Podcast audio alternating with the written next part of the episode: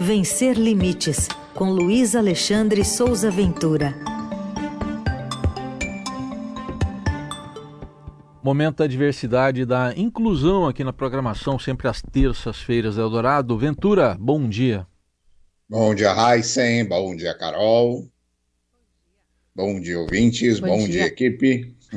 Bom, hoje você nos traz um relato importante mostrando violência, racismo ah, e literalmente, né, pertinho de você, não, Ventura? Na esquina de casa, Raíssa, na esquina da minha casa. Isso é. Chega a dar coceira, isso. Bom, enfim. É, só que antes de qualquer avaliação, eu quero reafirmar, afirmar e reafirmar uma coisa.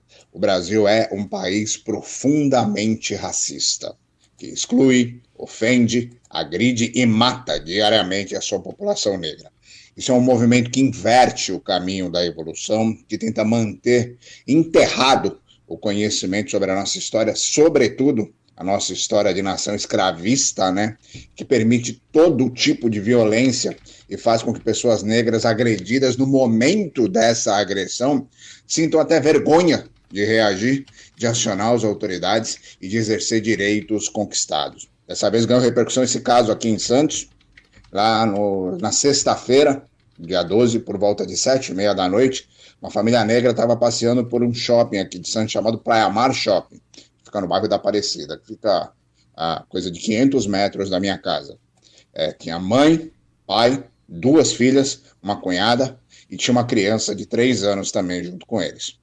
E aí, a mãe, de 55 anos, entrou em uma loja da rede Riachuelo, que fica ali no andar térreo, logo na entrada do shopping.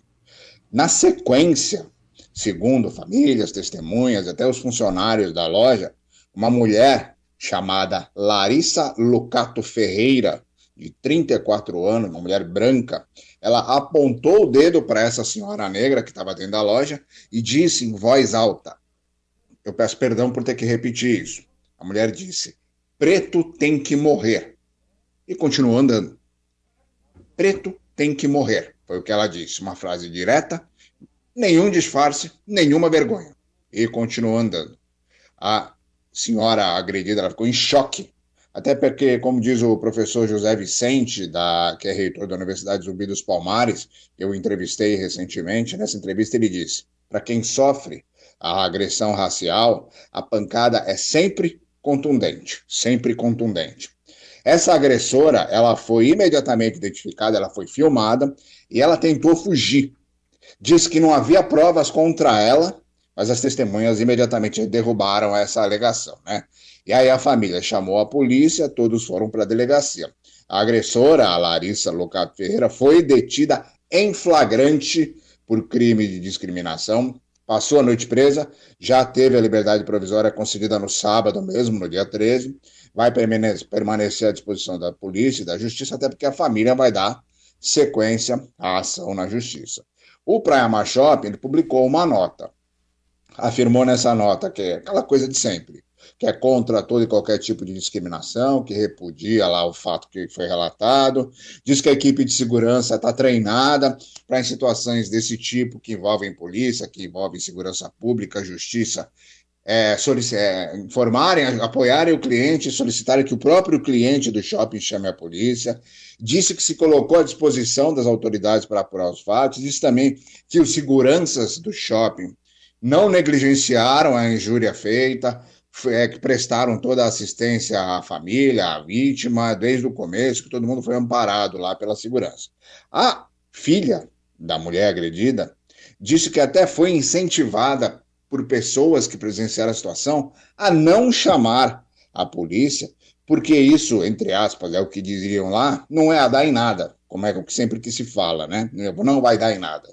É, que isso, na verdade, é uma prática que faz parte do racismo estrutural, né? Mas a família continuou com a ação. A família da Larissa Lucato Ferreira, que é a agressora, argumentou que ela tem problemas psiquiátricos, que ela sofre de algum tipo de doença mental, e até tem um laudo que comprova essa condição, o que também é sempre comum quando tem alguma coisa, uma ação violenta. É bastante comum justificar esse tipo de ação com ah, essa pessoa tem algum tipo de doença mental, essa pessoa tem algum desequilíbrio, ah, tem aqui um laudo e tudo mais. Na verdade, essa coisa repugnante, essa forma que o racismo estrutural, que permanece fincado, entrelaçado na nossa sociedade, é, é, é repugnante como ele é negado porque o pratica, né? Que sempre essa pessoa sempre tenta reduzir os impactos que essas ações têm nas pessoas agredidas, sempre tenta minimizar a violência do racismo. Mais um caso de violência de racismo, dessa vez a família reagiu como tem que reagir e a gente agora vai acompanhar, vamos ver qual vai ser o desfecho disso. É isso. Bom você ter trazido esse tema aqui para gente, até para sugerir a leitura, o aprofundamento nessa análise. Hoje, o Chica da Silva, Romance de uma Vida, uh, o livro escrito pela jornalista Joyce Ribeiro, é a sua sugestão, né, Ventura? Isso, é. A Joyce Ribeiro, para quem não reconheceu o nome, é a atual é âncora do Jornal da Tarde da TV Cultura. Ela apresenta esse jornal junto com o Aldo Quiroga lá. Ela já foi, inclusive, âncora do Jornal da Cultura da Noite e atualmente ela é a âncora do Jornal da Tarde. A Joyce é ativista, participa de movimentos de luta contra o racismo, é, pelo direito das mulheres, das meninas, de apoio à educação, já trabalhou em revista, trabalha em rádio, está na TV desde 2003, de 1998, foi âncora da Record, foi âncora do SBT, e agora está na TV Cultura desde 2018. A Joyce escreveu Chica da Silva, Romance de uma Vida, é, publicado em 2021 pela Geração Editorial, é, que é um romance histórico, né, sobre luta, sobre preconceitos que estruturam sociedade, sobre as separações, sobre boatos, sobre justiças. É o primeiro livro, isso é uma informação muito importante, é o primeiro livro sobre Chica da Silva escrito por uma mulher negra, o primeiro. Em junho, agora deste ano, esse livro chegou em Portugal, foi publicado em Portugal, e por meio de uma parceria com a comunidade dos países de língua portuguesa, ele deve ser publicado em outras nações que falam o nosso idioma. Tem muitas versões sobre Chica da Silva, né? Tem o famoso filme lá de 1976, com a atriz Zé Mota, que é certamente uma das mais conhecidas caracterizações da personagem. Mais recentemente teve uma novela na extinta TV Manchete, recentemente em 1996, né? É, com interpretação da personagem principal pela a, a Thaís Araújo, que era bem novinha na época, já falou bastante sobre isso. E aí, esse livro, segundo a Joyce Ribeiro, além de ele aprofundar o conhecimento sobre as características mais humanas, mais ocultas da Chica da Silva, é, outro ponto bastante importante é que ele propõe um paralelo entre os desafios que ela, Chica da Silva, enfrentou lá no século XVIII e as dificuldades que as mulheres ainda enfrentam nos dias de hoje, principalmente mulheres negras. Então é um, um livro absolutamente atual e necessário, né?